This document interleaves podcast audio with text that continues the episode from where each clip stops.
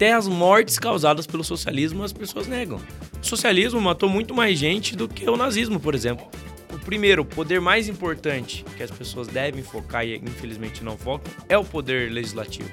É o poder que cria, cria as leis. É dali que parte todos os outros, todos os outros poderes. Eu não preciso que o Estado resolva tudo para mim. Eu preciso que ele pare de tirar tanto dinheiro de mim através dos impostos e deixe o dinheiro comigo para eu resolver a minha vida. É essa a lógica.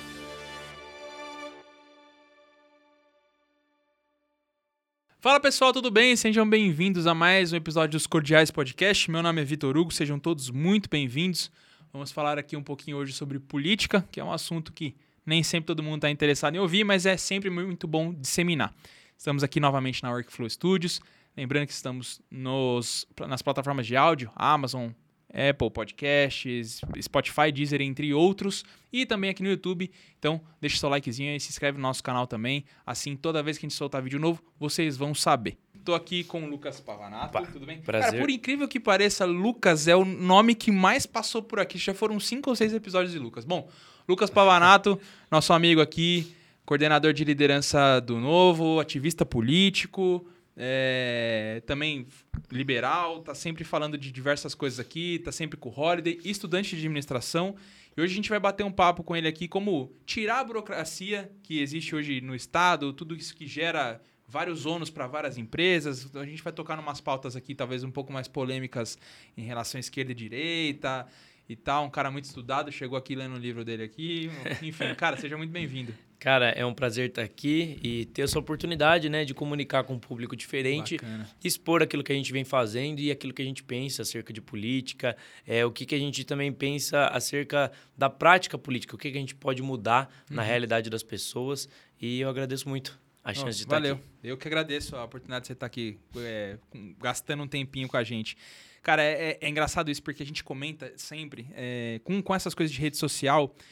A gente abriu uma porta para poder falar sobre é, coisas que talvez não eram faladas. Até pouco tempo atrás, o que a gente tinha de referência é o que a gente via na TV, aquela mídia mais manipulada que a gente já tra- tá- tradicional que a gente já sabe. E com mídia social a gente deu voz para todo mundo, às vezes para falar coisas ou até das coisas que a gente concorda. Então, eu acho bacana essa troca e todo esse trabalho que vocês fazem todos os dias e tal. Eu sei que você tá. é, você teve é, diretamente ligado ao movimento de impeachment da Dilma, né? Então você vê. é, há pouco tempo atrás, talvez isso não seria possível sem as redes sociais e toda essa movimentação, essa articulação com todas essas pessoas, né? E, inclusive, meus parabéns por isso. É, cara, é, me conta aí, assim, como é que você veio parar nisso? Porque, pô, você é um cara novo, você tem 23 anos. Aham. Como é que você veio parar nesse mundo e o que, que te levou a ser um ativista político? É, eu morava em São José dos Campos. Na verdade, eu nasci em Sorocaba, mas com 11 anos mudei para São José dos Campos. E na época do impeachment da Dilma, na época, na verdade, da eleição da Dilma, eu tinha muita raiva do PT. Assim, meu pai me ensinou a ter raiva do PT, eu já tinha desde cedo raiva do PT. E daí eu fiz de tudo para Dilma não ganhar, mas ela ganhou. Aí fiquei com muita raiva dela ter ganhado. Aí pouco tempo depois ela fez um monte de coisa errada lá. Ela tinha prometido que não ia aumentar o- o- a conta de energia, ela aumentou logo em seguida. Aí eh, todo mundo ficou muito chateado com ela. Aí começar, começou a história das pedaladas fiscais, começaram as manifestações pelo impeachment. E eu comecei a pesquisar mais sobre o tema, né? É, na escola eu já era um cara engajado, assim, que gostava de conversar com os professores, né? Às vezes o professor vinha falar de socialismo, eu já discutia com ele, pesquisava para poder debater. E daí, numa dessas, eu falei, vou, vou em uma manifestação pelo impeachment. Nessa manifestação, eu conheci um coordenador que estava organizando, que é o Tomás, que hoje em dia é vereador lá em São José dos Campos. Daí, na manifestação seguinte, eu já estava em cima do caminhão, organizando tudo e discursando, e foi assim que eu comecei. É, na época, eu trabalhava, para você ter uma ideia, é, empurrando um carrinho de picolé lá em São José dos Campos. Então, eu todo dia levantava cedo, pegava e saía vender picolé pela cidade. E era, era, era daí que vinha minha fonte de renda, e o meu tempo, a maior parte do meu tempo fora disso, eu dedicava à política. A, a- primeiro, a tentar derrubar a Dilma, e esse trabalho que a gente fez lá em São José dos Campos chamou a atenção de um pessoal aqui em São Paulo, do movimento Brasil Livre na época, né? Eles me chamaram para trabalhar em São Paulo. Trabalhei daí organizando no Brasil inteiro, não só manifestação pelo impeachment, mas também manifestação eh, pela prisão do Lula, manifestações de apoio à Lava Jato, contra a corrupção. Depois desse tempo, eh, fiz amizade com o Holiday. O Holiday me chamou para trabalhar com ele. E estou aí até hoje. entrei como estagiário e atualmente sou é, chefe de gabinete da liderança do Novo. Então, faz mais de, apesar de eu ser novo, faz mais de cinco anos que eu estou atuando na política. Conheço tanto do ativismo e do bastidor também da prática política.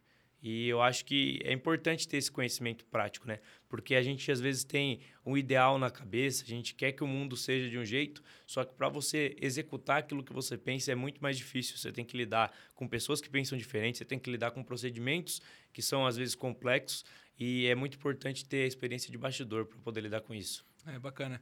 É bom, você contando um pouco dessa tua trajetória, fica claro agora você entender, é, a gente entender, porque que você agora é pré-candidato a deputado estadual, né? Uhum. Então acho que talvez, é, depois de tudo isso que você fez, acho que até demorou para você tentar buscar um, um, cargo, assim, né? Teoricamente, é, ao, ao, meu ver, né? Uhum. E é assim... que eu acho que existe uma hierarquia, né? Você tá num grupo político, aí vai tem pessoas que veio, vieram antes de você, elas têm um trabalho às vezes mais consistente que o seu, e eu acho que é importante saber esperar a hora certa, né, de, de você poder colocar o seu nome à disposição. E eu, eu sempre esperei, eu trabalhei sempre pelos outros, né? Eu organizei é, até hoje, acho que foram, participei de três ou quatro campanhas já. Então, Caramba. assim, já trabalhei muito pelos outros. Agora eu acho que se der tudo certo, eu pretendo trabalhar por mim. Bacana, não, com certeza vai dar. A gente precisa de gente é, nova, tá representando um, um, outro lado. A gente via hoje uma, uma polarização muito grande, pessoal da esquerda, né? Mas, infelizmente, da, da, forma com que eles fizeram as coisas, acho que eles queimaram uhum. muito e abre espaço para a gente tentar outras oportunidades, enfim, até vai mais, mais, mais com viés político da, da, da maioria, talvez. É, o atual presidente e tudo mais, enfim. É, a, a minha pergunta é o seguinte: você falou de MBL e você falou sobre o novo. É, o que, que te fez aí seguir mais pro lado do novo? Assim, o que, o que, que você vê aí de, de diferença que, que fez você tomar essas decisões? É, o meu elo de lealdade na política, é, desde que eu vim para São Paulo e comecei a atuar no movimento, sempre foi muito mais com o Holiday. Eu sempre fui próximo dele, a gente sempre é, esteve juntos em várias ações e, e até amizade mesmo, sempre tivemos uma proximidade maior. E o Holiday queria ter mais independência para poder defender as pautas que ele achava relevantes. Eu também gostaria de ter essa independência. Quando ele decidiu sair do MBL para ficar no Novo para ter essa independência, eu apoiei ele e fui junto, entende? Não foi, não tive nenhum problema com o pessoal lá do MBL. Tenho até hoje uma relação boa com eles, assim amistosa, mas a gente queria traçar os próprios rumos, queria ter a própria independência. Eu achei que também para o meu desenvolvimento pessoal poderia ser melhor é, sair de lá e, ter, e traçar meu caminho sozinho. Então a gente tomou essa decisão. Muitas vezes as pessoas acham que ah, deve ter tido alguma briga, alguma, algum atrito entre vocês, mas não teve nenhum atrito. Foi uma de... E assim, eu acho que o novo ele tem um projeto mais institucional. Uhum. Então, o MBL ele é um movimento ativista. Uhum. Ele é um movimento que está sempre buscando guerras para lutar, está sempre buscando é, alguma aventura para enfrentar. Mas eu acho que falta para eles, e aqui é uma crítica construtiva, uma estrutura sólida. E o novo tem essa estrutura sólida. O novo não está tão preocupado é, em o tempo todo entrar em polêmicas, não está tão preocupado em o tempo todo engajar e ganhar likes, mas ele está preocupado em ser constante, entendeu? Uhum. Devagar, mas constante. E eu acho que por isso o novo me atrai mais. O novo tem uma seriedade maior. É, assim, você falando isso é basicamente a, a, visão que eu tenho, né? Eu vejo que o MBL, às vezes, ele passa até talvez uh, uma coisa talvez um pouco mais infantilizada, assim, até pela, pela forma com que eles conduzem e tal. Tipo, uhum. até eu sou um cara que eu gosto de brincadeira, de ironia, de, de, de diversão, daquela parada mais. mais é, como que eu posso dizer? É mais dos memes ali. Uhum. Mas eu concordo que na política, querendo ou não, você tem que seguir uma linha talvez um pouco mais sóbria. Também não dá. Você não vai conseguir é, ser grande o suficiente fazendo meme o tempo inteiro. Uhum. Né? Então, eu acho bacana as provocações que o Holiday faz. Eu sigo ele na página dele, então um grande abraço para ele, inclusive. Acho muito bacana, admiro bastante o trabalho dele. E eu acho que é bem por aí mesmo. Eu acho que, é, é, é pelo menos da forma com que eu vejo, é exatamente como é, você falou. Eu acho que tem que ter um equilíbrio entre engajamento e credibilidade. Exato. Não dá para só querer ter engajamento se você não tiver credibilidade. As pessoas precisam confiar no seu trabalho, elas precisam ver que você tem conteúdo que não é só blá blá blá, que não é só é, lacração. Uhum. E eu acho que dentro do, do MBL, eles são muito bons em ganhar engajamento, mas eu acho que o novo consegue passar um pouco mais de credibilidade. Não, consegue com certeza absoluta. Até, até falando sobre MBL, a gente teve aí algumas polêmicas recentes é, sobre algumas coisas que aconteceram, uh, tanto com, com o Kim, né, da, das coisas que ele fez, e também com o Arthur. É, você acha que se enfraqueceu demais o movimento deles ou não? Eu acho que afetou, com certeza, mas que é reversível, entendeu? Uhum. Porque nas redes sociais, eu que já estou há algum tempo nisso, a gente percebe que as pessoas esquecem muito rápido as coisas que uhum. acontecem. Então, hoje você é odiado, alguns meses depois você já volta a ser amado. É óbvio que, assim, quando chega uma eleição, você tem poucas pessoas que realmente conhecem seu trabalho. Essas pessoas que são mais engajadas e conhecem seu trabalho, elas que vão convencer as outras pessoas que são a maioria dos votos a votarem em você. Então, às vezes, por exemplo, lá em São José, quando a gente fez a campanha do Tomás, a gente falava assim: a gente precisa ter 500 eleitores engajados, porque esses 500 vão ganhar, vão ganhar os outros votos. A gente focou nisso. No fim, o Tomás teve 5 mil votos. Ou seja, de 500 eleitores engajados que a gente tinha, a gente conseguiu transformar. 10. Em, é. Então, sempre vai ter uma pequena parcela que vai ser mais engajada. Quando chega. Agora, a maior parte do povo não quer saber muito de política. Uhum. E é o uhum. direito deles, eles Exato. estão preocupados com os problemas e com a vida cotidiana. Então chega na eleição, a pessoa não, não sabe direito quem é você. Ela vai votar em você por causa que alguém conhece, alguém indicou. E eu acho que por ter tido uma repercussão negativa tão grande que atingiu é, a massa popular, essas polêmicas recentes do Movimento Brasil Livre, é, quando chegar na eleição, isso pode ter algum efeito. Porque quando a pessoa recomendar, talvez o povo que ouviu, viu notícia, viu manchete e só sabe da manchete, pode acabar tendo uma rejeição em votar, entende? Então, algum impacto tem, mas eu acho que ainda eles continuam tendo um trabalho forte e eu acho que eles ainda vão conseguir fazer cadeiras e continuar tendo representatividade aí. Bacana. É, espero que sim. Tem, tem pessoas muito boas ali. Sim, com certeza. É, você falou de memória curta, né? A única coisa que eu me lembrei aqui foi do, do livro do Revolução dos Bichos, né? Uhum. Eu gosto muito da, do, do livro porque é um livro muito simples de entender. Ele faz analogia com bichos ali em relação a capitalismo, socialismo e tal ali até na, na época ali do, da, da União Soviética, é, é, nem era União Soviética, mas na época de Stalin ali, de Lenin e tal. Uhum. E você falou sobre memória curta. E, e, cara, é exatamente isso. A gente vê, cara, tanta coisa bagunçada que aconteceu nesse mundo, velho. E, e não faz muito tempo, não faz nem 100 anos, faz 70 anos e a galera esquece. Então, por exemplo, né, até recente com essa história de guerra da Ucrânia e tal, alguém falou assim para mim: "Nossa, mas esse Zaleski é um puta de um burro, por que, que ele não entrega logo? É óbvio que o Putin vai tomar um negócio e falar, gente, mas peraí, vocês conhecem a história dos caras? É, é, vocês sabem que os caras passaram na mão do, do, do, Stalin na época? É, Pô, o cara eu... chega na sua casa e você deixa ele entrar. Exato, é exato. Alguém chega aqui, né? Fala assim: eu vou matar você e toda a sua família, seus filhos e todo mundo. Você vai catar e falar: tá bom, entra, por favor, toma tudo aí. Tá. Tipo, cara, não funciona desse jeito, né? Então, esse negócio de, da, das pessoas não quererem entender política. Eu acho que um ponto até pior, não quererem entender a história do que aconteceu, aceitar qualquer narrativa que alguém conta, Sim. simplesmente. E hoje a gente vive muito essa, essa, coisa, infelizmente, até dentro das próprias escolas, né?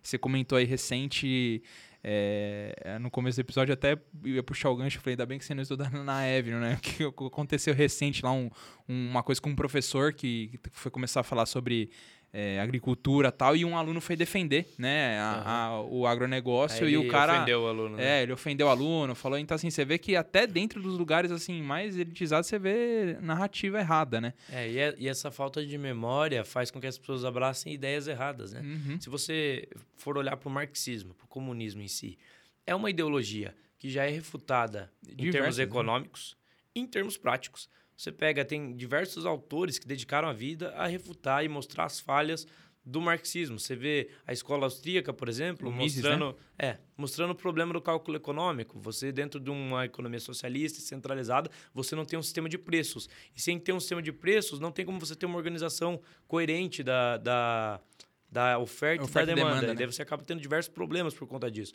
Então, foi refutado no, nesse campo teórico é, é, assim: se você ler qualquer livro básico de economia, você vai ver que é uma ideologia absolutamente Falha, né? ignorante. E, em termos práticos, quantas mortes não causou, mas até as mortes causadas pelo socialismo as pessoas negam. O socialismo matou muito mais gente do que o nazismo, por exemplo. Óbvio. Mas o nazismo é odiado, com razão, e o socialismo é amado. Um monte de jovem aí fica dedicando a vida a defender essa ideologia. Então é bizarro a, a falta de memória que as pessoas têm e a falta de capacidade de estudar e de refletir. É, o, o que você está falando, por exemplo, é, todo mundo fala, você fala holocausto, a pessoa sabe o que, que é. Qualquer pessoa sabe o que é holocausto. Mas a gente fala uma coisa não tão distante assim que é o Holodomor, ninguém sabe o que é o Holodomor. sabe. Não faz ideia do que é o Holodomor. Ninguém sabe que o Stalin confiscou lá as terras, né? Basicamente ele falou assim, ó, vocês não vão ter lucro, aí você não tem estímulo nenhum para produzir, porque se você não vai poder. E aí, meu, mataram um monte de, de, de dono de, de, terras lá e Sim, tal, largaram as crianças tudo órfão e tal, exato. Então, só nessa brincadeira aí, eles estimam que foram mais de 6 milhões de pessoas que morreram nessa brincadeira. É. Na verdade, Mas... varia bastante as estimativas. Acho que é de 2 a 12 milhões. É, então. É um meio termo. 12, é. 2 milhões de pessoas é mais do que matou o próprio Covid agora. Eu tô errado. Exatamente. O Covid que matou um milhão de pessoas, um milhão e pouquinho, É, eu acho né? que matou mais que o Covid. Então, muito mais. Então, assim, e, e, e, nem por isso ficam fazendo terrorismo com isso. Então, cara, é, é complicado, assim. Eu vejo que as pessoas faltam um pouco de interesse da parte delas, cara, e hoje em dia tá tão fácil, a informação tá tão barata e tão acessível. Você tem essas coisas de graça no YouTube, você tem às vezes cursos de capitalismo e socialismo que contam um pouco dessa história. Você vai entender que é, é uma tendência natural do ser humano e até isso mesmo, refutar o que você falou mesmo de Sim. socialismo, você fala, cara, não, não, não, simplesmente não funciona. A gente vê os exemplos aí, tá na cara Sabe, de todo mundo. É a impressão que eu tenho. A pessoa que ela é de extrema esquerda e abraça teorias marxistas, ela é movida pelos sentimentos. Então, ela, ela quer ajudar o pobre, ela quer que tenha um jeito de resolver as coisas em fórmulas mágicas. Ela acha que se o Estado determinar um salário mínimo de 8 mil reais, todo mundo vai receber 8 mil reais. Se você estuda economia, você vai ver que isso é impossível. Mas ela quer isso, ela deseja isso, ela é movida por esses sentimentos. E dela começa a buscar nas teorias vieses de confirmação. Uhum. Ela não tem capacidade de re, re, refletir e questionar os próprios pressupostos. E eu acho que é muito importante a gente nós mesmos aqui tomar cuidado com isso. A gente sempre precisa ter a capacidade de revisar os fundamentos daquilo que a gente pensa. E eu tenho a impressão que o esquerdista, principalmente o extremista, ele perdeu essa capacidade. Ele acaba, toda vez que ele vai discutir, toda vez que ele vai ler, toda vez que ele vai procurar um conteúdo, ele procura aquilo que vai confirmar o que ele pensa. E se, e se for contra o que ele pensa, ele simplesmente ignora ou arruma justificativas para dizer que não que está errado, entende? Eu acho que é basicamente isso. É, são pessoas movidas pelo sentimento e não é só, só pessoa de esquerda, não, tá? Tem pessoa de direita também movida assim. Que são pessoas que é, são passionais, né? Pessoas que operam é, pelo estômago, que pensam com o estômago. Uhum. E na política não pode ser assim. Na política a gente tem que usar a cabeça, tem que ser racional. É, não, é, é até novamente ele do, do Revolução dos Bichos que ele, que ele fala, né? Que tem as ovelhas. As ovelhas são barulhentas e elas gritam e elas só ficam falando a mesma coisa, assim, em loop infinito. São justamente essas pessoas é, que existem nos dois extremos. Massa existem nos dois extremos, tanto a gente vê mais do lado esquerdista, mas também tem agora também do, do lado da direita, infelizmente o cara que passa pano para absolutamente tudo e cara, não, não tem problema você discordar de uma coisa ou outra, você pode gostar do cara, você não precisa concordar com tudo que ele Exatamente. faz. Cara, e você acha que é, talvez um problema ou uma esse problema, a solução seja basicamente a gente ter mais estudo na, na assim, a gente ter mais informação, mais estudo de base desde a da criança pequena, porque hoje a gente tem talvez uh, uhum. é, quando a gente está chegando ali mais no topo do estudo, ali na faculdade e tal, você tem coisas melhores para você estudar. Uhum. Mas você acha que é, é, essa falta de estudo da sociedade é o que causa tudo isso? Cara, sinceramente, eu não acho que você educar todo mundo e você trazer o máximo de informação para todo mundo vai melhorar a nossa sociedade. Uhum. É, porque quando começou a ideia de educação universal, que todos defendiam, e eu também defendo, que todo mundo tem que ter direito à educação, eles tinham algumas, principalmente John Stuart Mill e outros pensadores, tinham uma ideia um pouco utópica de que o mundo ia melhorar por completo se você educasse todas as pessoas. E não foi o que aconteceu. Hoje em dia, a média da população é muito mais educada, você tem muito mais pessoas alfabetizadas e as coisas, em muitos aspectos, não melhoraram. É óbvio que em aspectos econômicos melhoraram, mas em outros aspectos não. E eu acho que se você sempre vai ter pessoas que vão se dedicar mais a estudar e a buscar conhecimento. Quando a sociedade dá errado e quando os rumos políticos dão errado, é porque essas pessoas que são mais informadas, que se dedicam a isso, estão falhando. É mais ou menos o sentido de aristocracia, mas é o sentido original da palavra, né? Que é, seria o governo dos melhores. São as pessoas que se especializam em pensar política, em pensar a sociedade. Pessoas que dedicam, eu, por exemplo, dedico muito mais tempo da minha vida a pensar esses assuntos. E uma pessoa que está preocupada em ganhar, em ganhar dinheiro, trabalhar, resolver os problemas do dia a dia, pagar a conta, é óbvio que ela não vai ter tempo de pensar nos assuntos que eu penso. E ela não, não tem obrigação de pensar neles. Eu que tenho que ter a obrigação de me informar, de ter conteúdo e quando ela precisar do meu apoio, dar apoio para essas pessoas, entende? Então eu acho que sempre vai ter uma massa é, que, vai, que não vai conseguir consumir tanto conteúdo e não vai entender tanto de política, mas vão ter pessoas que são especializadas que devem conduzir. Então, se o problema do nosso país é, hoje em dia é a polarização, é porque essas pessoas que são mais informadas não estão sabendo conduzir as coisas, não estão sabendo guiar as pessoas por onde elas deviam ser guiadas. Eu... É, eu acho que uh, muitas vezes o que falta talvez seja um pouco mais de discernimento, de poder entender. Assim, a gente vê hoje, uh, a gente vê as pessoas elegendo muitas pessoas que hum, talvez não vão fazer diferença nenhuma ou vão até piorar o sistema, né? Então, até eu vi né, recentemente no ranking dos políticos, eu vi um podcast com o Ale, o sobrenome dele é complicado, Multilaser lá.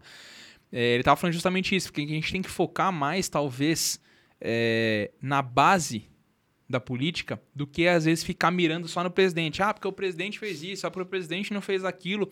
E a gente esquece que existe um, um espaço muito importante aqui que você perguntar para quem que você votou para deputado estadual Ninguém na última lembra. eleição. Ninguém lembra. Não. Ou deputado federal. Você acha que isso, isso talvez seja a grande chave de mudança para a gente na política, para a gente realmente passar projetos melhores e brigar contra quando os caras forem aprovar um fundão lá eleitoral, talvez? E uhum. conseguiram, obviamente. Eu acho que a gente tem que focar em, form em formar base, sim. Porque, pensa comigo, se você tem um presidente ele vai precisar aprovar os projetos que ele tem no Congresso. E a gente está vendo muito isso lá em Minas Gerais. O Zema, ele ele tá, ele é um ótimo, tá fazendo um ótimo governo, tal, tudo, mas ele tem muita dificuldade. Como ele não tem muitos representantes ali dentro da Assembleia Legislativa que ajudam ele, ele não consegue passar boa parte dos projetos que ele quer passar, ele não consegue é, renegociar a dívida que o Estado tem com a União, ele não consegue privatizar empresas tudo por não ter apoio e respaldo parlamentar. Então, o primeiro, o poder mais importante que as pessoas devem focar e infelizmente não focam é o poder legislativo. É o poder que cria, cria as leis. É dali que parte todos os outros, todos os outros poderes. Um ministro do Supremo Tribunal Federal, ele tem que ser indicado e votado por membros do legislativo, pelo Senado. Uhum. Então, até isso é o legislativo que decide. Só que a qualidade dos nossos legisladores, ela é péssima. É de mal pior, né? Pessoas sem qualificação alguma para estar tá lá. Gente que só está preocupada com interesses fisiológicos. Eu falei que o político ele é o cara que tem que se dedicar mais a buscar conteúdo. Os nossos parlamentares não têm conteúdo nenhum. Né? Nenhum. É, é absurda. Se você, você vai na Lesp aqui em São Paulo e você vê a qualidade dos deputados estaduais, tirando poucas exceções, os deputados do Novo e alguns outros, é uma qualidade péssima. O cara só quer saber de ganhar dinheiro, de trocar cargo, de trocar interesse, e daí fica vendendo favor. Ah, eu vou mandar emenda para tal lugar para construir ponte, não sei. E depois ele usa isso para querer ganhar voto depois. É só, assim, é, só são coisas superficiais que ele usa na política, sabe? Uhum. Pessoas que, na prática, o cara tá comprando voto. Porque ele tá mandando dinheiro e tá entregando favores para receber votos em troca. Para receber voto e se perpetuar lá e continuar essa roda gigante dele tá sempre Exatamente. recebendo dinheiro ali, tá sempre tranquilo, porque a gente sabe que é, é, infelizmente ou felizmente político tem diversas regalias, né? A gente é, é, ele, eles burocratizam muito a vida de todo mundo para pagar o custo dele e, e de todo, todo o, o Uhum. A gente vê até, eu acho que uma grande coisa que o Novo faz e, e outros também é justamente essa mudança de mentalidade de, de não precisar, cara, abrir mão de o próprio Vinícius Poit veio aqui, ele abre mão de basicamente tudo, né, cara, que eu acho bem bacana, e até, uhum. até óbvio, eu também não sei se isso, pô, todo mundo fala, ah, mas é porque o cara já tem uma condição de vida muito boa, ele veio de uma família muito boa, mas eu acho que isso é mais questão de caráter do que simplesmente é, mas de... o Poit, por exemplo, ele não tá abrindo mão de salário. É, não, eu tô dizendo salário não, mas o, o marido... Não, não. Mas assim, é, as pessoas falam isso como se ele, ah, ele tá abrindo, ele tá abrindo mão do, do sustento dele. Ele não tá abrindo mão do sustento. O que os políticos mantêm é muito além do que é necessário para sustentar. Uhum. É muito além. É, um parlamentar lá em Brasília, 33 mil reais bruto. Por que, que um cara que ganha 33 mil reais bruto precisa de um milhão de benesses? Um milhão de benesses. carro oficial, auxílio para comprar terno, cota parlamentar, um milhão de assessores que você que tem, o cara nem vai trabalhar. O que mais tem no Brasil é funcionário fantasma. O cara contrata, mas não tem nem espaço, às vezes, no gabinete para comportar tanta gente e deixa o cara ficar em casa, deixa o cara ir fazer outras coisas. Quantos assessores, por exemplo, um deputado estadual tem direito? Cara, eu acho que é, é 20, mais de 20. Mais de 20. Cada um com salário mais ou menos, só pra gente fazer uma conta por cima aqui. Sei lá, tem noção de quanto um assessor ah, ganha? Deve ter pessoas que ganham entre 6 mil, 7 mil, 8 mil, e deve ter os chefes de gabinete que devem ganhar lá por 15 mil, 14 mil. Ou seja, se ele pode fazer 20, vamos, vamos, vamos chutar pela base, é que ele teria vai mais uns 120 mil de verba, certo? Uhum. Aí ele contrata uns caras, devolve uma parte. Cara, um, é, se você for ver, é um puta negócio. Uhum. Né? Se você for ver por esse lado, tipo, dá para fazer dinheiro muito fácil, né? Acho que é, talvez é isso que atraia tanta gente. Mal intencionada. Mal intencionada, né? sem qualificação nenhuma. O cara simplesmente tem um, público, move uma massa ali, se elege é, e ele fica a, nessa... a diferença dos deputados do Novo, dos parlamentares do Novo, é exatamente que eles são eleitos pelas ideias. Você não vai ver deputado do Novo vendendo favor, vendendo obra pública como o grande feito do mandato. Não. O que eles vão vender é que eles é, defenderam e aprovaram projetos baseados nos fundamentos que a gente acredita, fundamentos liberais, de redução do tamanho do Estado, sempre buscando reduzir impostos. Só que para reduzir impostos, primeiro você precisa reduzir a quantidade de gastos que o Estado tem, uhum. a quantidade de responsabilidades que o Estado tem. Uhum. Aí vai também a importância da desburocratização, você reduzir o tanto, o tanto de leis inúteis que existem, tirar poder da mão dos políticos e dar poder para o cidadão para o cidadão tomar as próprias decisões. Uhum. Eu não preciso que o Estado resolva tudo para mim. Eu preciso que ele pare de tirar tanto dinheiro de mim através dos impostos e deixe o dinheiro comigo para eu resolver a minha vida. Uhum. É essa a lógica. É, uma, uma, lógica que eu vi recente, que eu, que eu achei genial, foi tipo assim: é, o, o Estado ele não precisa te obrigar a escovar os dentes todo dia. Uma lei, ó, todo mundo tem que escovar os dentes todo dia. Aí amanhã o Estado tira a lei. Não uhum. é por isso que você vai deixar de escovar o dente, você vai deixar seu dente apodrecer porque o Estado não manda, você, é, não faz sentido, né?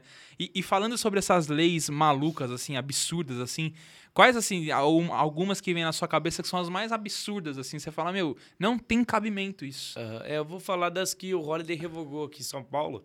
Ele fez o, é, o revogaço. Uhum. Então, ele revogou mais de 100 leis burocráticas. Inicialmente, era para revogar mais de mil. Só que daí você vai revogar uma lei, e o pai de um, de um vereador que está lá foi quem aprovou a lei. Aí e o cara se, sente ofendido. É, não. E ele se sente ofendido de você tirar a lei do pai dele. Ou, ou, então, às vezes, era de vereadores que ainda estão na Câmara e eles não queriam que tirasse o projeto deles. Daí, Pura vaidade. É. Aí tem que negociar, ceder, mas a gente conseguiu revogar mais de 100 leis. Uma das leis obrigava é, o dono de estabelecimentos comerciais a lavar a laranja do jeito certo. Então, você vai numa padaria e pede suco de laranja, e o cara vai lavar a laranja para fazer seu suco, ele tinha que lavar a laranja em movimentos circulares. Se ele não lavasse a laranja assim, ele poderia ser multado. Se eu não me engano, a multa era de 400 reais. Mas quem sabe o jeito certo de lavar a laranja? Ninguém deve lavar a laranja. É, exatamente. Ia chegar um fiscal, ia ver lá, ele lavando a laranja, ah, não lavou do jeito certo, vou te multar. e aí, como é que você discute? Como é que você prova que você lavou a laranja do jeito certo? Então, é uma série de leis ridículas. Tem um outro que obrigava a, a cor da chaminé. Então, nas indústrias, a chaminé tinha que ter uma determinada cor, acho que era cor vermelha, para diferenciar. Qual o sentido? Não sei. É, eu até estava falando antes do programa, né? Tem uma lei é, que eu acho que vem do Ministério do Trabalho que determina o tamanho dos armários nas empresas. Cara, como que. Qual a lógica de você determinar o tamanho do armário? O que, que isso impacta na vida do trabalhador? Sabe? É, é um Estado é, o, é, o Estado brasileiro ele é tratado como Deus. Ele tem todo o poder, ele toma todas as decisões, quer ocupar todos os espaços. Mas existem dois problemas quando você tem um Estado assim. Primeiro, as pessoas acabam perdendo a liberdade sem perceber, uhum. porque aos poucos elas começam a achar que tudo é o Estado que tem que resolver e elas ficam dependentes desse Estado. E segundo, a chance de democracias se perpetuarem quando o Estado é grande assim é menor. Uhum. Porque quando o Estado falha, é como se Deus tivesse falhado. Se ele resolve tudo e se ele tem a missão, a competência de resolver tudo, ele deve resolver tudo e ele acaba não resolvendo, a frustração é muito maior. Uhum. Agora, quando as pessoas entendem que não é o Estado que tem que resolver tudo para elas, que nós temos que tomar responsabilidade pelas nossas vidas e que o Estado ele tem que ocupar apenas algumas questões específicas, aí elas não vão esperar algo além da, da competência do Estado. Você, você vê hoje em dia que o parlamentar ele foi eleito e as pessoas acham que o parlamentar tem que pagar a conta para ele. Ah, eu, quero, eu tô querendo colocar meu filho em tal creche, você tem que furar a fila para meu filho entrar nessa creche. É esse tipo de coisa que acontece. O tempo todo chega ligação no gabinete de gente pedindo favor. Acha que vereador é fazedor de favor. Não entende qual que é o, a responsabilidade de, de um mandato. O parlamentar, ele tem três funções constitucionais. Ele tem a função de legislar, uhum. que é criar leis, né? De fiscalizar o poder executivo e de representar a população. Quando tem uma pauta polêmica, ele vai lá, ele discursa, ele está representando o eleitorado. Fora disso, ele não tem responsabilidade. Político não tem que pagar conta de ninguém. Político não tem que distribuir cesta básica. Político tem que resolver problemas para o todo. A gente se preocupa em reduzir o tamanho do Estado, não é para beneficiar setor, não, não é para dar subsídio para empresas de determinado setor. A gente se preocupa em reduzir o tamanho do Estado porque vai ser melhor para todo. Uhum. A economia vai fluir melhor. Se você tira imposto de um empresário, o, empre... o empresário, em consequência, vai conseguir é, cobrar valores mais baratos nos produtos, vai conseguir pagar mais para os funcionários, ou então contratar mais, mais pessoas. E vai, o próprio empresário, ah, ele vai manter tudo isso no lucro. Ele vai consumir, ele vai usar esse dinheiro para consumir. E vai beneficiar toda uma cadeia é, que aqui também tem outros funcionários. Então é, é, a mão invisível né, do mercado que a esquerda gosta de zoar do Adam Smith, que é como, mesmo sem ele querer, o, quando o, cara, o empresário é egoísta, ele não quer ajudar as pessoas, ele não é caridoso mesmo sem ele querer, ele está ajudando as pessoas. É, a mentalidade das pessoas, por desconhecer é, elementos básicos da economia, acaba sendo essa. Ah, o cara está sentado lá e não tá ganhando, tá ganhando dinheiro, isso é um absurdo. É engraçado que, assim, é, é, eu acho muito engraçado quando rola essa deturpação do negócio, porque, assim, se você catar e falar, sei lá, você pegar para um esquerdista que defende exatamente isso, que o cara não faz nada, ele não produz é nada. É rentista safado. É safado. Cara, se você falar assim, pô, beleza, então você trabalhou um monte aí, você quer, você quer que eu pegue, sei lá, esse dinheiro aí que você ganhou e rentabilize ele, sei lá? Pô, por que você não faz uma renda extra? Põe esse dinheiro que você tá guardando para Ele vai querer que faça. Então, cara, é, é impressionante como eu acho hipócrita essa questão. É, da onde você acha que vem essa. Assim, você falou esse negócio do Estado, né? Uhum. É, hoje em dia, eu acho que as pessoas elas, elas querem cobrar muito, elas não querem ter responsabilidade nenhuma de nada. Então as pessoas querem exigir demais. Então, tipo assim, a, a pessoa vai lá e fala, não, porque ah, eu sou mulher, eu posso fazer o que eu quiser, eu posso sair com quem quiser, eu posso fazer sexo com quantas pessoas eu quiser. Só que se ela ficar grávida, ela não vai querer cuidar do filho. Uhum. Então, assim, toda, tudo que você resolve fazer vai ter uma consequência e geralmente vira uma responsabilidade. Por que, que você acha que a gente está numa sociedade das pessoas quererem, assim, tanto não ter responsabilidade de nada? E jogar tudo, por exemplo, como você falou, na, na conta do Estado. Ah, não, o Estado paga, o Estado é, ele fica ligando no gabinete para você ficar fazendo favor, ah, me coloca lá na creche. Por que você acha que as pessoas seguem essa linha assim? É, essa mentalidade é, de dependência do Estado que o brasileiro tem, ela é muito latina, né? Meio que uma herança cultural que a gente teve. Desde a monarquia, o brasileiro sempre teve essa cultura de dependência de achar que o político resolve tudo. Já é diferente da mentalidade dos países de origem anglo-saxã, que é o Reino Unido, os Estados Unidos, eles têm já uma cultura de liberdade mais consolidada. E a forma de mudar isso não existe outra a não ser você divulgar as ideias certas, que é o que a gente está fazendo aqui. Se você voltasse no, no tempo, uns 10 anos atrás, não existia uma grande, uma forte corrente liberal no Brasil, você não tinha uma forte corrente conservadora. Hoje em dia existe direita no Brasil. Hoje em dia nós estamos aqui falando, divulgando nossas ideias, disputando voto. Então já houve alguma mudança, já tem gente é, se colocando à disposição na luta, né? Uhum. E o segredo é continuar fazendo isso. Cada vez mais com as redes sociais vão surgir no... pessoas criando conteúdo e trazendo informação e a gente tem que continuar conscientizando as pessoas das ideias corretas. Toda vez que alguém falar um absurdo, a gente tem que ir lá e mostrar que essa pessoa está errada e explicar por que, que ela está errada. Tem um, esse, você estava até falando do Holodomor, né?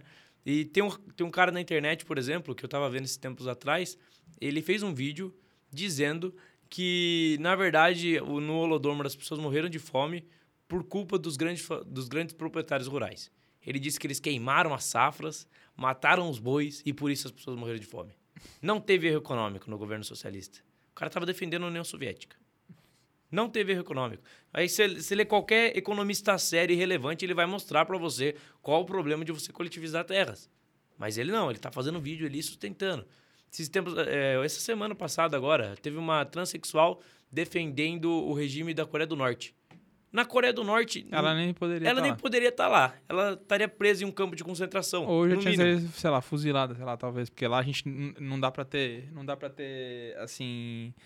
Credibilidade nenhuma do que acontece lá, porque tudo que falam não dá pra saber se é verdade ou não, né? O, o. Kim Jong lá foi eleito com 99 ou 100%, 100%, né? O pai dele foi eleito com 99% e ele foi eleito com 100%, ou seja, É. não teve nenhuma pessoa no, no país que votou contra. Mas, cara, é, é difícil isso. Mas, por exemplo, o cara tá falando de Dolodomor. Qual seria a explicação dele, talvez, lá pra, pro Mao Tse Tung lá?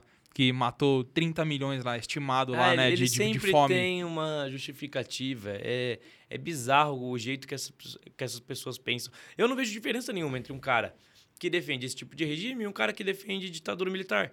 Aí eles ficam falando, ah, vocês são a favor da ditadura e tal. E defende Cuba, defende Venezuela, defende Coreia do Norte, pelo amor de Deus. Que Cadê ditadura é pior do que essa? não tem coerência alguma. É, e é, e é- é um- são assuntos bobos. A gente podia estar discutindo tantas pautas relevantes, né, para o Brasil. Uhum. É, no Brasil, 50% da população não tem saneamento básico. Isso é bizarro. Toma né, água suja. Isso acarreta em uma série de doenças, sabe? Coisas realmente práticas que precisam ser melhoradas para melhorar a vida da população, mas não. Ficam se preocupando com isso, com esse tipo de discussão que já ficou lá no século XX, já foi refutada, já está lá para trás. Você não tem problema ser de esquerda. Não tem problema você defender que o Estado cuide de mais eh, coisas que um liberal defende. Uhum, O problema é você defender ideias que não funcionam. uhum. Você tem ali um social-democrata que são pessoas equilibradas. O duro é que a esquerda brasileira é uma esquerda de péssima qualidade. Acho que a América Latina inteira tem essa, essa herança é horrível, né? Porque você vê, você vai em alguns países da Europa, tipo na Bélgica, a Bélgica acho que é, é um regime mais socialista, a própria Portugal também agora tá com a maioria, major- majoritariamente estão lá na é, so- social-democratas e tal. Aham. E você vê que as coisas funcionam lá. Você fala, ah, mas lá funciona. Tudo bem, né? Assim, pelo pouco que eu conheço, você vai em Portugal, a maioria da população recebe um salário muito baixo. Tanto que você fala assim, ah, eu quero morar em Lisboa. O cara não consegue, ele não tem dinheiro nem pra custa, sei lá, 800 euros um apartamento minúsculo. Ah, Então, assim, não passa fome, mas também ele não tem aquela ascensão de vida, até porque também são países muito menores, a economia é muito menor, diferente do nosso, que é gigantesco. aham. É... Mas assim, eu acho que é- essa herança de, desse, desse socialismo horrível é dessa América Latina aqui. E aí, obviamente, tem alguns países, eh, como a própria América do Norte. Ah, Lá a gente já pode dizer que é um comunismo mesmo, né? Aham. Não é um socialismo, né? É, então, a Coreia do Norte lá é. Não. as- O que, que é o comunismo? O comunismo é. É o próximo passo do socialismo. Exato. o socialismo é o processo para você chegar no comunismo. Exato. Na verdade, se você for ver bem, Marx defendia que não existisse Estado. O resultado final de todo o processo para ele era não existir Estado. Você é um anarcocapitalista, brincadeira. É- Era uma, era uma, era uma espécie diferente, né? Porque Não, não teria também não teria Estado, mas também não, não teria propriedade privada. Seria tudo coletivo. Essa é uma ideia totalmente utópica. Ah, bacana. É igual pensa num banheiro, que você entra lá, cada um tá fazendo o que quer. Imagina que legal que seria, né? Se entrar com teu filho lá, tem um- alguém...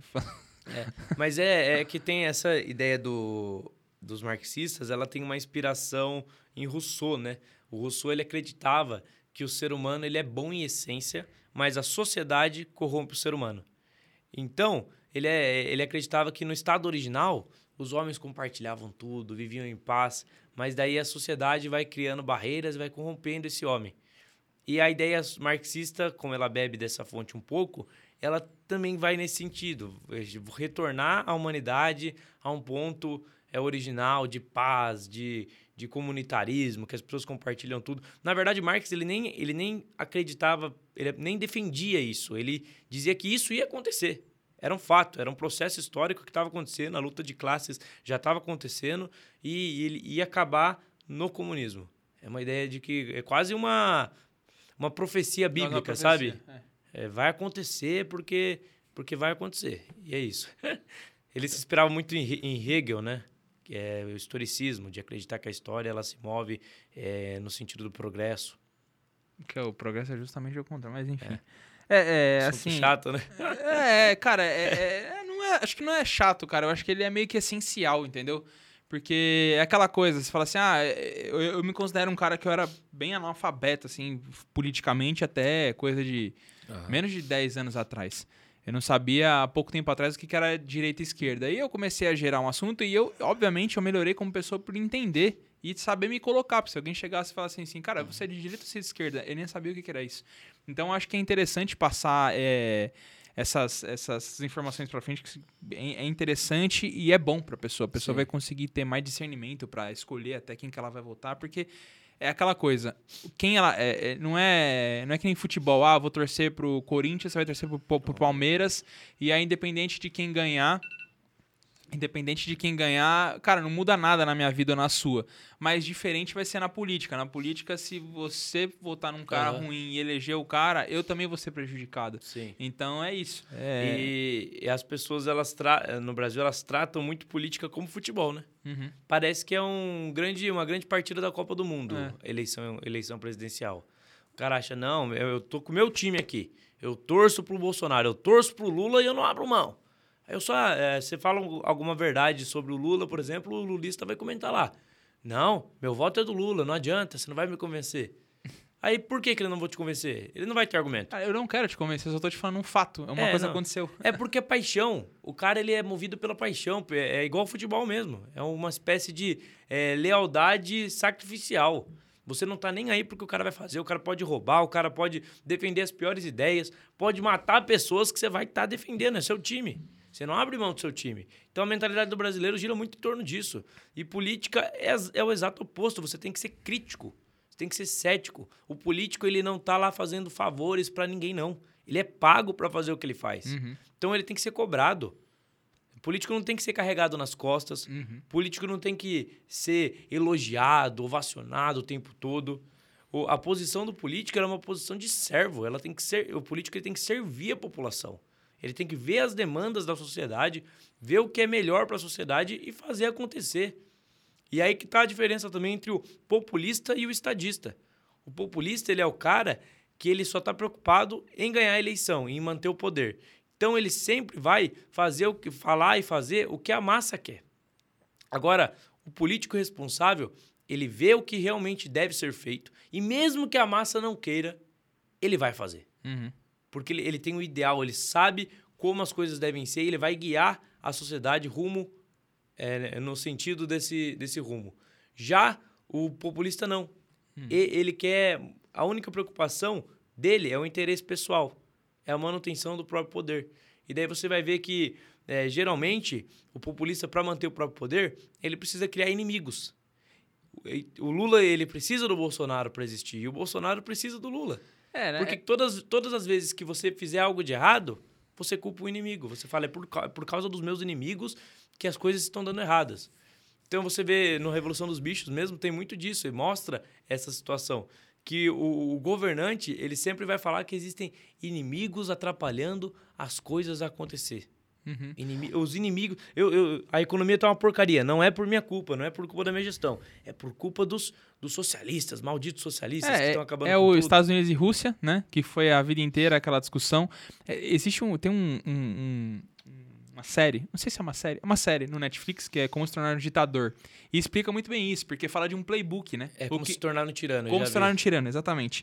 E fala exatamente isso. Todo ditador, todo tirano, ele sempre tem um inimigo em comum, né? Então, ah, os Estados Unidos estão querendo. Então, por exemplo, o- a briga, por exemplo, do. do ah, do, do Fidel Castro era sempre os Estados Unidos. Era o embargo dos Estados Unidos. Então sempre tinha um negócio pra culpar, Exato. disfarçar. Então é, é, é interessante isso.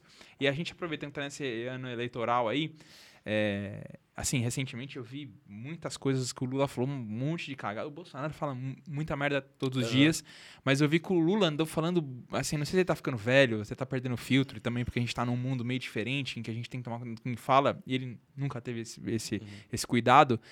Ele tá falando muita merda. Você acha que vocês que estão mais lá dentro, como é que tá, assim, o que, que vocês estão sentindo? Quem, porque a gente tinha a terceira via, que era o Moro, Aham. é, não tem mais. E pelo que eu entendi, essa, todos esses votos acabaram migrando pro Bolsonaro. Pelo que eu vi, ele subiu 6% na, na, nas pesquisas nos, nos tempos pra cá.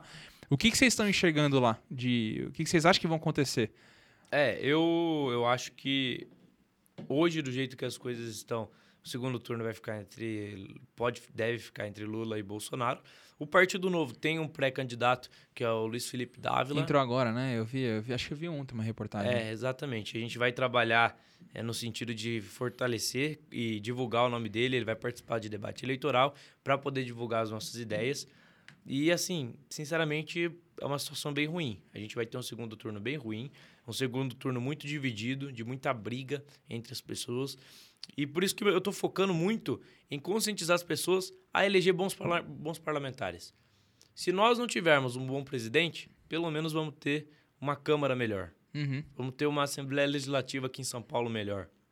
E porque, na prática, as coisas se resolvem no parlamento. Uhum.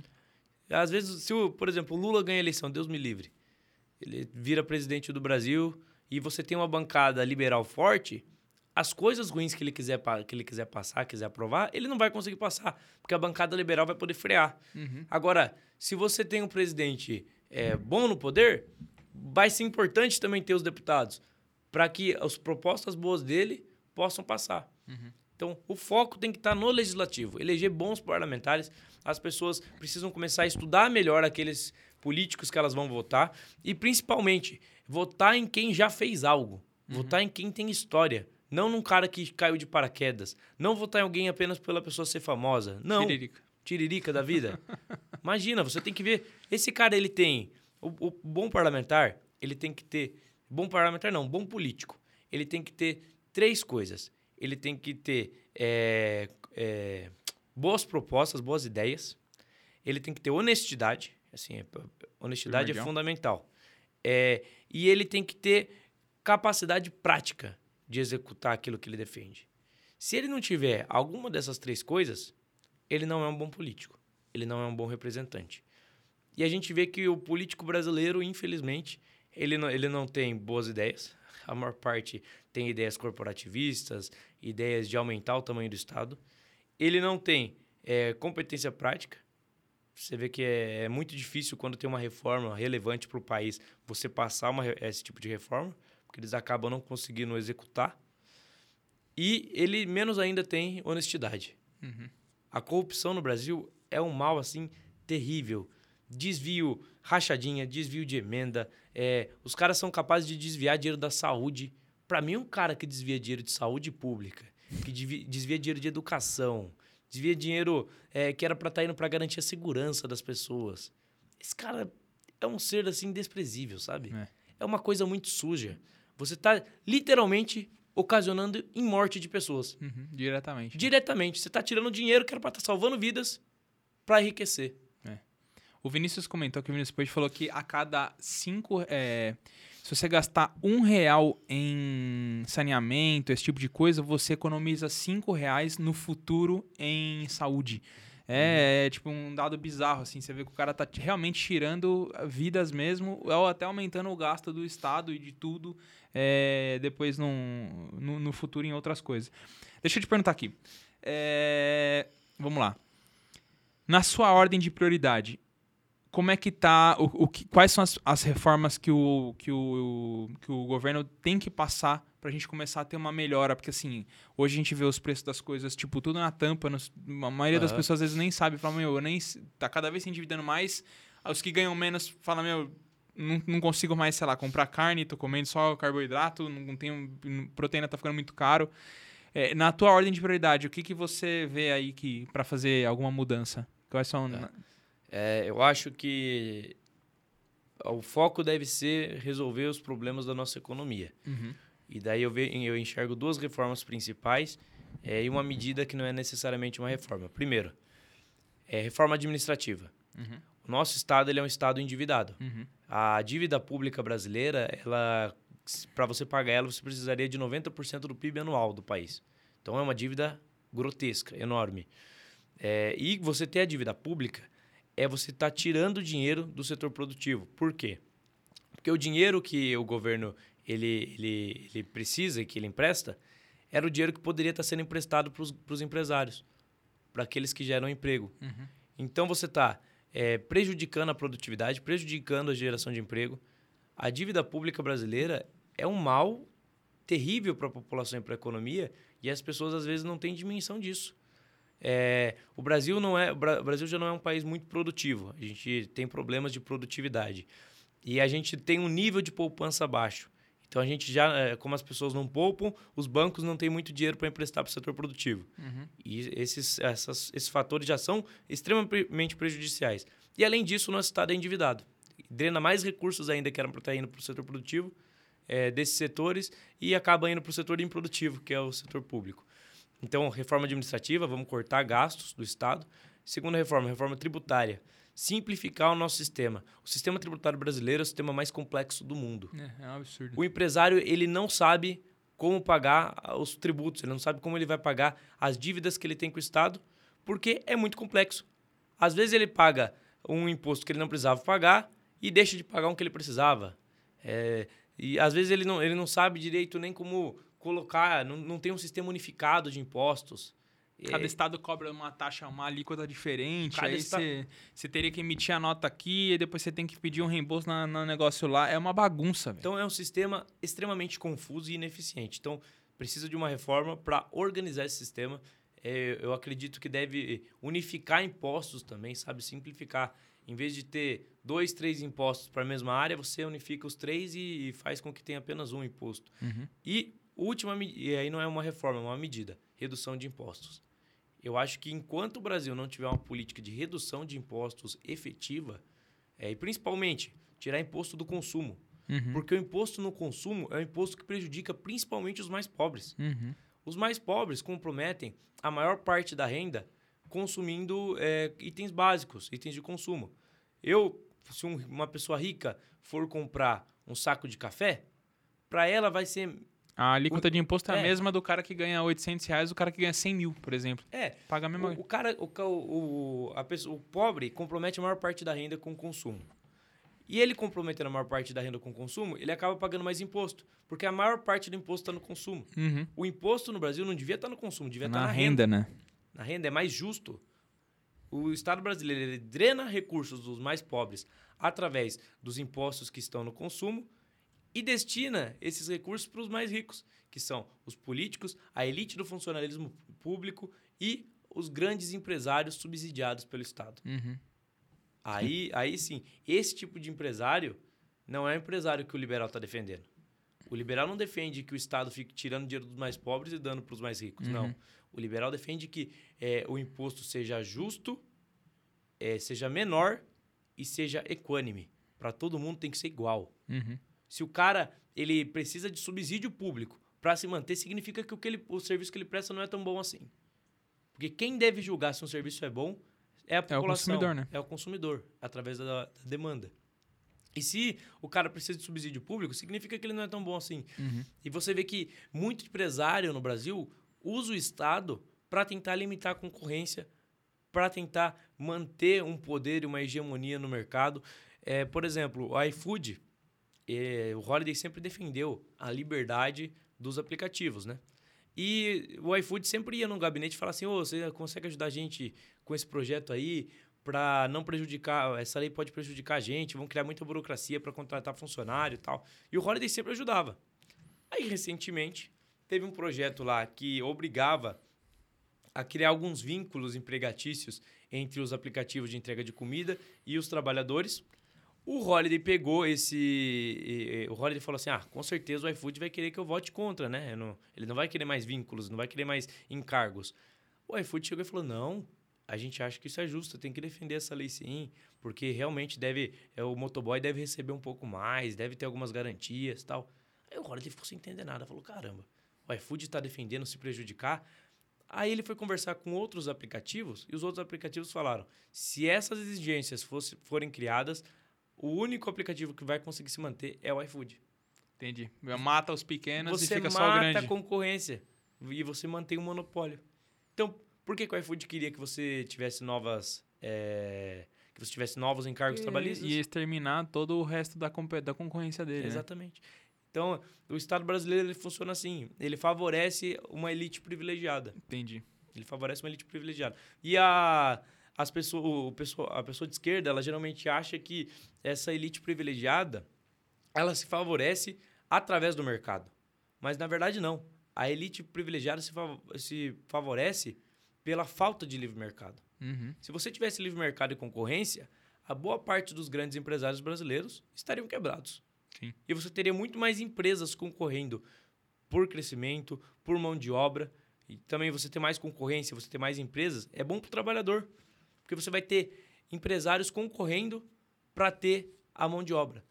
Quando você tem poucas empresas, o trabalhador tem pouca alternativa. Quando você tem muitas empresas, o trabalhador tem várias alternativas. Ele pode, ah, o meu, meu patrão não está me pagando bem, eu vou para outra empresa. Concorrente deles. É assim que você resolve os problemas trabalhistas. Uhum. As pessoas acham que se você criar leis, criar normas. Agora, recentemente, teve também a votação do piso salarial para enfermeiros, né? E daí o Partido Novo votou contra. Todo mundo ficou falando: nossa, vocês são terríveis, vocês não querem que o enfermeiro ganhe bem. É óbvio que a gente quer que o enfermeiro ganhe bem. O problema é que se você cria um piso salarial, o cara que acabou de se formar na faculdade, que tem pouca experiência profissional, ele não vai arrumar emprego, ele vai ter dificuldade para arrumar emprego. Entendi. Porque a- a- o hospital não vai querer pagar um salário que eles estão querendo estabelecer por um cara recém-formado. Isso aí só vai beneficiar aquele profissional que já está há muito tempo no hospital Uhum. e que compensa para o hospital pagar a mão de obra dele. Você vai precarizar o serviço dos enfermeiros que já estão contratados, porque se, a se o hospital tiver mais demanda e precisar contratar novos enfermeiros, ele não vai querer contratar. Uhum. Então ele vai fazer com que a, a mão de obra que ele tem trabalhe muito mais.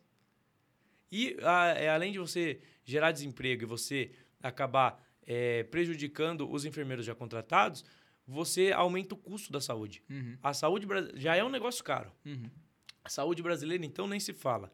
E daí você quer estabelecer piso salarial para enfermeiro? Você vai aumentar o custo da saúde. Vai chegar na ponta, vai chegar na pessoa ali que eh, precisa ser atendida e não vai ter mais condição, às vezes, de pagar um convênio. Então, é uma lei que tem boa intenção, mas o resultado O é resultado desastroso. Entendi. Cara, deixa, eu- deixa eu só fazer uma pergunta. Eu sei que recentemente você se envolveu aí numa, numa polêmica aí com a Manuela Dávila, né? Eu, eu imagino que deve ter vários motivos, mas eu queria saber Aham. de você o, o que, que rolou aí. É, Não, eu postei uma foto no Twitter e a foto tava a Manuela, eu acho que é o marido dela e um sobrinho. Só que a cara do sobrinho tava com uma tarja preta, assim, pra não mostrar porque era uma criança, né? E atrás tinha uma estátua da liberdade. Daí eu escrevi assim: é, como a Manuela Dávila é assim, socialismo pra vocês, capitalismo pra mim. Fiz uma ironia. Aí pegaram, tava numa época que estavam vazando é, coisas sobre a Manuela Dávila nos grupos de WhatsApp, falando é, ameaças, tal, ofensas. E daí eles pegaram, não sei de onde eles tiraram isso, tentaram me associar com isso que estava acontecendo, de vazar coisas da família dela em grupos de WhatsApp. E falaram, nossa, o Pavanato est- estimulou, ó, é, estimulou a violência contra a Manuela Dávila. Agora eu quero que me mostrem onde está estimulando violência um tweet ironizando ela. Não tem nenhuma violência. Ah, ele expôs uma criança. Tá com uma tarja preta na cara da criança. Ela mesmo já expôs antes É. de você.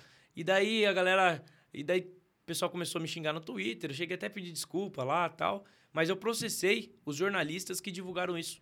Processei, tá correndo na justiça, porque eles me caluniaram. Basicamente me caluniaram. Falaram que eu estimulei mensagens de ódio, que eu estimulei violência contra a família dela e não teve isso em momento nenhum. Foi apenas uma ironia.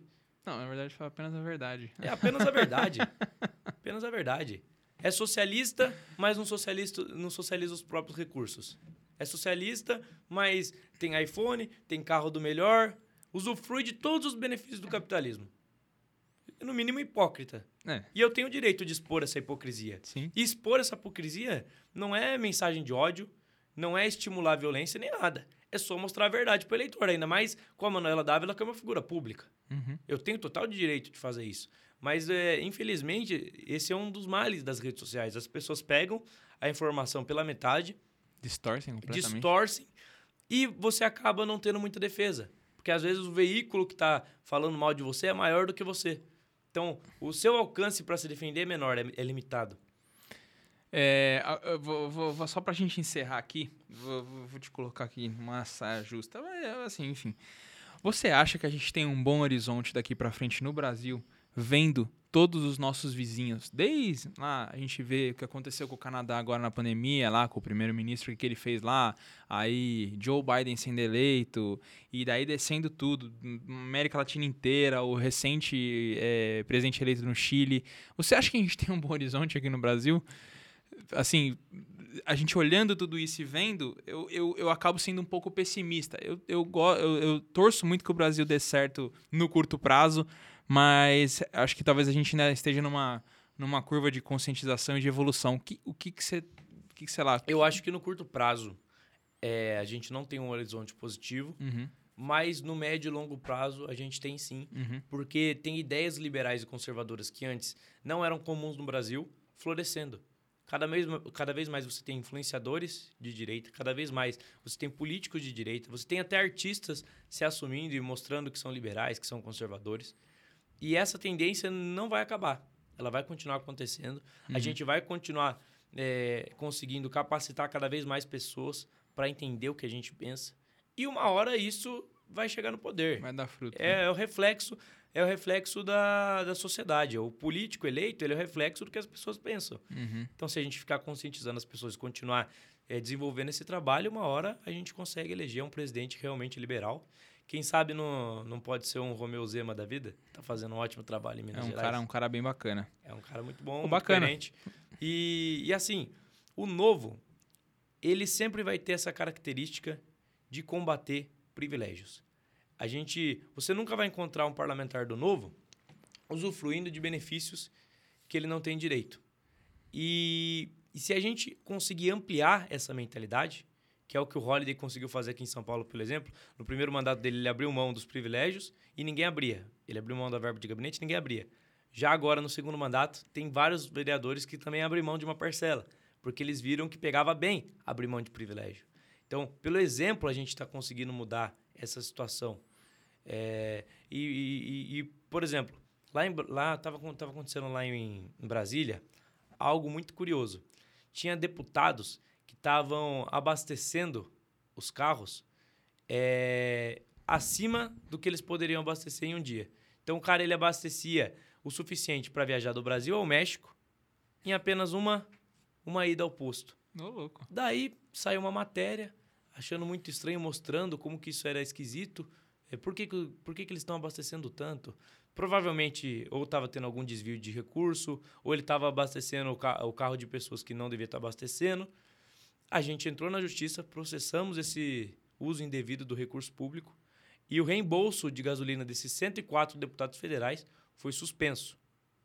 Isso serve de exemplo para outros deputados Pra não fazer a mesma coisa. né? se fizer coisa errada, se usar o dinheiro de forma indevida, nós vamos estar lá fiscalizando para não deixar que isso aconteça.